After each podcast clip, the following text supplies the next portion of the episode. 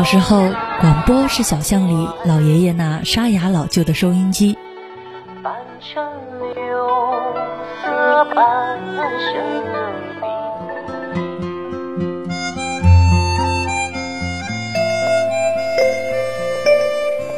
中学时，广播是操场上整齐划一的校服和口号。第三套全国中学生广播体操。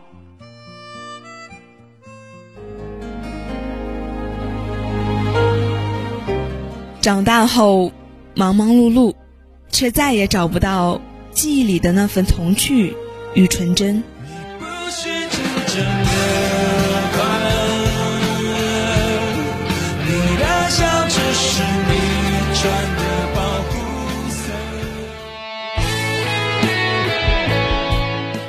如果象牙塔里有你的追寻，我们将会用这里的声音留住你的校园时光。你曾是个少年，你有深潭的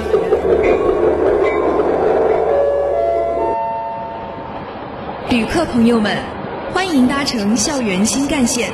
本次列车从江苏大学出发，开往全国各大高校。祝您旅途愉快。Dear passengers, welcome Campus New Rail.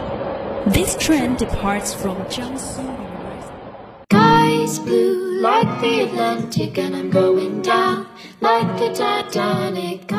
Hello，各位音柱下收音机旁以及蜻蜓 FM 的各位听众朋友们，大家好，我是小南，欢迎来到每一周为您带来的校园新干线，欢迎各位的收听。Hello，大家好呀，我是小新。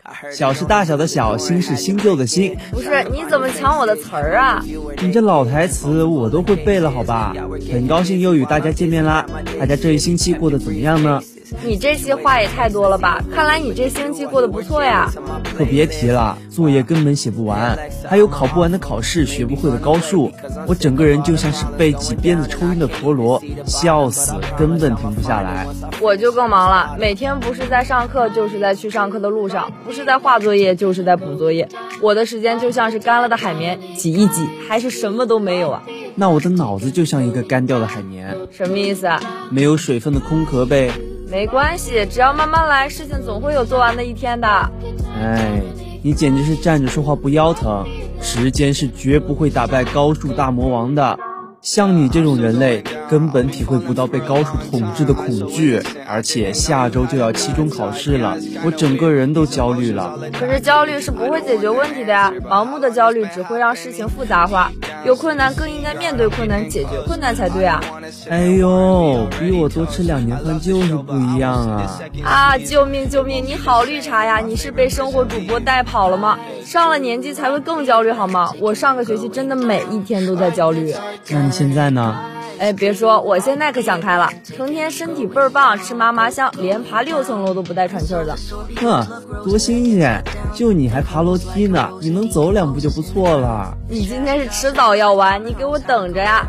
有人要使用暴力手段了，我何止暴力，我马上就要拔出我三十米长的大刀了。啊，我错了，我错了，还是让我们先开始今天的节目吧。远离暴躁小心，一起进入今天的校园新看点。Eyes blue like the Atlantic and I'm going down like the Titanic. Eyes blue like the Atlantic and I'm going.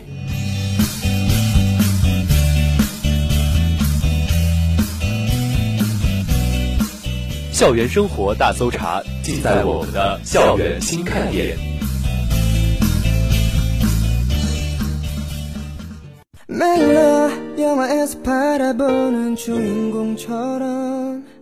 首先，请听第一条：学校赴南京大学学习调研。近日，校党委书记袁寿奇、校长严小红率队赴南京大学进行调研，两校就人才培养、“十四五”规划制定、干部队伍建设、党的建设等议题进行了深入交流讨论。南京大学党委书记吴金波、校长吕健等在仙林校区接待了我校调研组一行。座谈会上，吴金波对我校党政代表团的到访表示欢迎。他强调了建设第一个南大，办好人民满意、让党放心。让世界点赞、让社会称道的南京大学的相关要求。他表示，南京大学与江苏大学同宗同源，友谊深厚。希望未来两校能够进一步加深交流与合作，为办好人民满意的高等教育事业做出应有贡献。吕健指出。南京大学以基础研究、人才培养和科学报国著称，希望通过本次调研，两校能够互促互学、取长补短，共同为全面实施服务江苏战略献智献力。袁寿奇对南京大学长期以来对江苏大学的关心与支持表示感谢。他表示，希望南京大学在建设具有中国特色、南大风格的世界一流大学进程中，继续指导引领江苏大学，实现两校共同进步。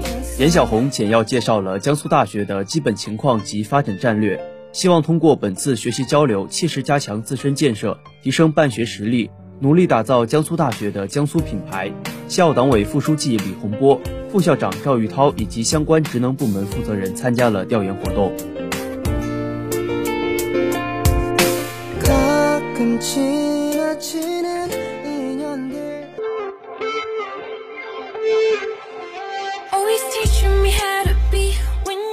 下面请听第二条：上清北改变一生，缘何引热议？上清北真的可以改变一生吗？这些天，某知识分享社区上，这个话题浏览量近千万，颇为火热。触发该话题讨论的有对知识是否还可以改变命运的新追问，也有不少家长的育儿焦虑。切实的说，在有上千回答者的网络讨论中，其中一个最保险的看法是：进了清北，不能保证一定可以跨越到社会上层。但一定可以保证不会跌落到社会底层，所以这一提问的背后，与其说是讨论知识是否还能改变命运，不如说是个体遭遇这样的困扰。当前社会竞争中，有没有一把万能钥匙或者一个必胜宝典，保证自己早日实现成功人生？人们热议教育，实际上反映的是人们普遍的阶层焦虑。教育也逐渐从粗放发展到精益阶段。甚至在竞争中出现内卷和异化，鸡娃就是近几年新形成的最典型现象。鸡娃一词起源于网络，特指北上广深一些中产阶级的家长们流行的一种教育方式，意为给孩子打鸡血，从小安排各种学习和活动，包括补课、特长班、奥数比赛，或是欧美夏令营、NASA 体验营和马术训练。鸡娃家长不停地让孩子去拼搏，以进入名校为最终目标，无论是清华、北大还是美国藤校。一分钟也不敢松懈，就希望孩子的未来继续保持精英圈层的本色，几乎将自己所有人生的意义都压注在孩子的发展上。可以说，他们今天获得的一切都是靠一路的竞争和奋斗换来的。很自然的，他们也会用同样的奋斗路径来教育孩子。于是，我们看到了赢在起跑线，甚至是赢在此公里的极致追求。家长们眼中是一场又一场输不起的育儿大战。这也是为什么近些年，尽管国家在教育方面一直在强调公平和健康，但是家长们的心弦却不敢有丝毫松动。这也是为什么人们希望在一个问题中得到上清北就能改变人生的简单答案。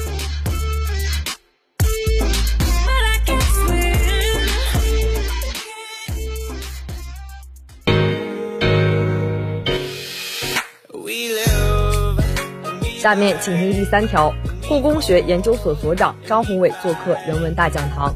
近日，故宫博物院故宫学研究所所长、研究馆员张宏伟应邀做客我校人文大讲堂，做题为《从皇宫到博物馆：故宫博物院的前世今生》专题报告。近八百名师生聆听了报告。报告会由校党委常委、宣传部部长金立富主持。报告中。张宏伟围绕紫禁城从明朝永乐年间建成到民国时期故宫博物院的历史严格展开。他以明成祖朱棣、清圣祖康熙、隆裕太后等不同时期的关键人物为主线，结合永乐迁都紫禁城、驱除溥仪出宫、成立故宫博物院等历史事件，生动讲述了六百多年来紫禁城从昔日大内禁区变为百姓可以自由参观的国家博物馆，从皇宫变为博物院。实现华丽转身成为现代文明的过程。张宏伟的报告视角独特，文献丰富，事例生动，内容鲜活，让在场师生感受到了故宫深厚的历史文化底蕴和积淀，认识到了中华优秀传统文化的博大精深，增强了传承和弘扬中华优秀传统文化的信心和决心。人文大讲堂是党委宣传部组织策划的校园文化品牌活动之一，自2009年4月正式推出以来。多次邀请名家大家做客人文大讲堂，极大丰富了校园文化，提升了校园文化的层次与水平。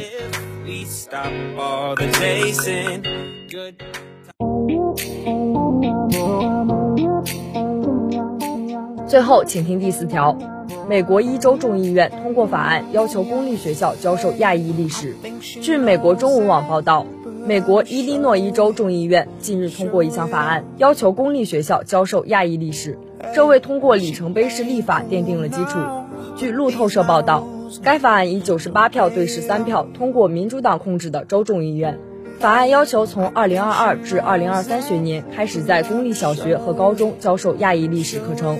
法案共同提案人、民主党州众议员詹妮弗·宫格肖维茨说：“亚裔是美国结构的一部分，除非我们知道的更多，否则我们不会做得更好。”公平亚裔社区历史教学法案将提交参议院审议，并可能进行表决。如果获得通过，这将使伊利诺伊州成为第一个规定在学校开设亚裔历史单元的州。乔治亚州肯尼索州立大学教授研究如何教育美国孩子了解亚裔历史。他认为，伊利诺伊州的立法是朝着正确方向迈出的一步。他说，很多学校在教授亚裔历史时，曾将亚裔描述为军事或经济威胁。如果我们不教或以不实陈述的方式教，可能会导致暴力。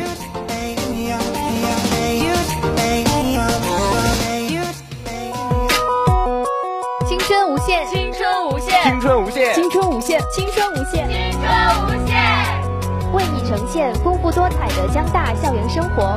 校园新干线带你驶入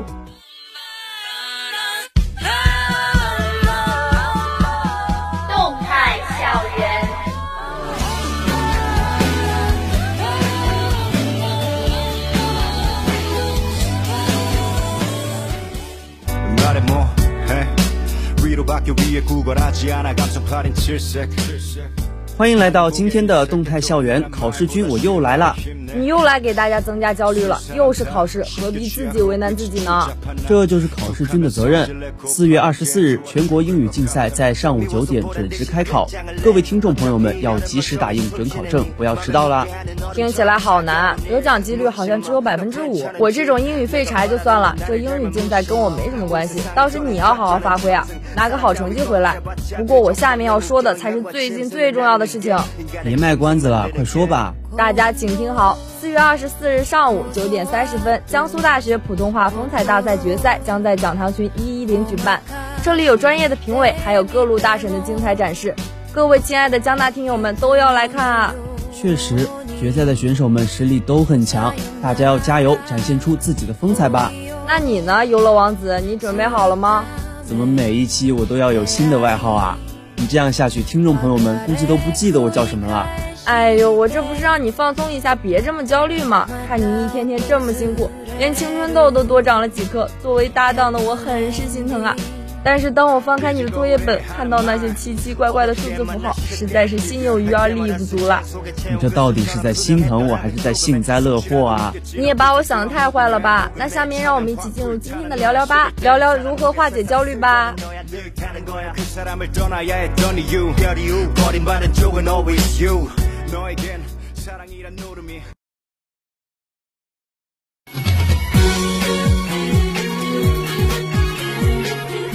关注校园内外，聚焦热点话题，聊聊吧，让我们一起聊聊吧。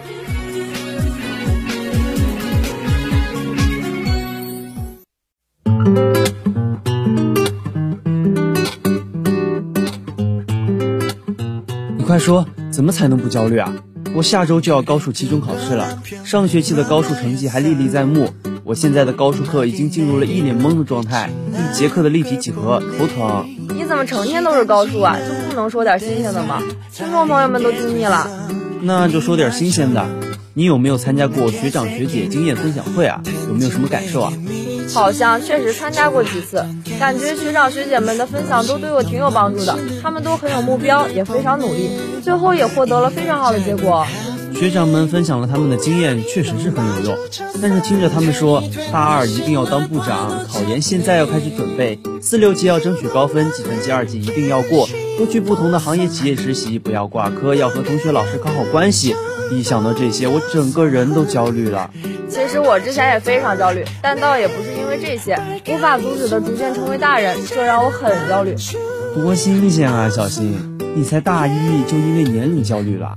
不仅仅是因为年龄啊，你想一想，今年我都要二十岁了，没有什么很厉害的地方，也没有什么想要去做的事儿，这一点也不酷。哎，现在想想，当个咸鱼也挺好的。哎，那你这个就快要赶不上早恋末班车的人，难道不会恋爱焦虑吗？当然不会。不要有这种欲望，就不会有相应的焦虑。不过我们班上好像有比较渴望谈恋爱的人呢。这怎么说？你不是还没认清你们班上的人吗？这个就不要在节目里说了好吗？我们班办团日大多都是和男生多的班一起合办的，他们还在群里匿名要求要帅哥多的班呢。那确实，不过我们小姑娘能有什么坏心思呢？只不过是想看帅哥罢了。生活中确实有很多焦虑，学业上的焦虑，身边人带来的焦虑，女生还很容易陷入外貌焦虑中。我就不一样了，我十分焦虑的想回家呀。还有，马上就到五一假期了，回家吗？当然回啊！五一这么长的假期，难道不回去吗？哎，我就不回去，可能只有我一个人不回去吧。想念家里的床和卫生间，这也算焦虑？还有想念床还能理解，想念卫生间是什么呀？就是想在自己家里洗澡，而不是挤西山浴室啊！你这些大部分都是假焦虑好吗？真正的焦虑哪像你这样啊？依我看，你压根儿不用焦虑，活在当下就好了呀！每天按部就班、脚踏实地的生活，慢慢来，慢慢来。你还真是不紧不慢啊，小新。对呀，因为不管是快还是慢，咱们人生的结局不都是一样吗？焦虑也是一天，开心也是一天。既然如此，还不如慢慢来。只要不一直站在原地，我们每一天不都是在向前走吗？人生路漫漫，享受现在就好啦。有道理，焦虑不可怕，坐等焦虑自己消失才可怕。我们大家都应该去努力找到适合自己的方法来排解自己的焦虑，千万不能憋在心里，要一直保持着乐观开朗的心态。对喽，那么我们今天的校园新干线到这里就全部结束啦。亲爱的听众朋友们，有什么让你焦虑的事情吗？欢迎大家在网易云节目下方评论交流，一起讨论如何消解焦虑。没错，亲爱的听众朋友们，如果你对我们的节目感兴趣，或是有什么好的建议或意见的话，欢迎关注江苏大学广播台的 QQ 及微信公众号 UJS Radio Station。你还可以下载蜻蜓 FM 或在网易云用户平台搜索江苏大学广播台在线收听我们的节目。那么本期的校园之旅就要到站喽，我们下周四再见，拜拜，拜拜。就撑伞太腻短的线呢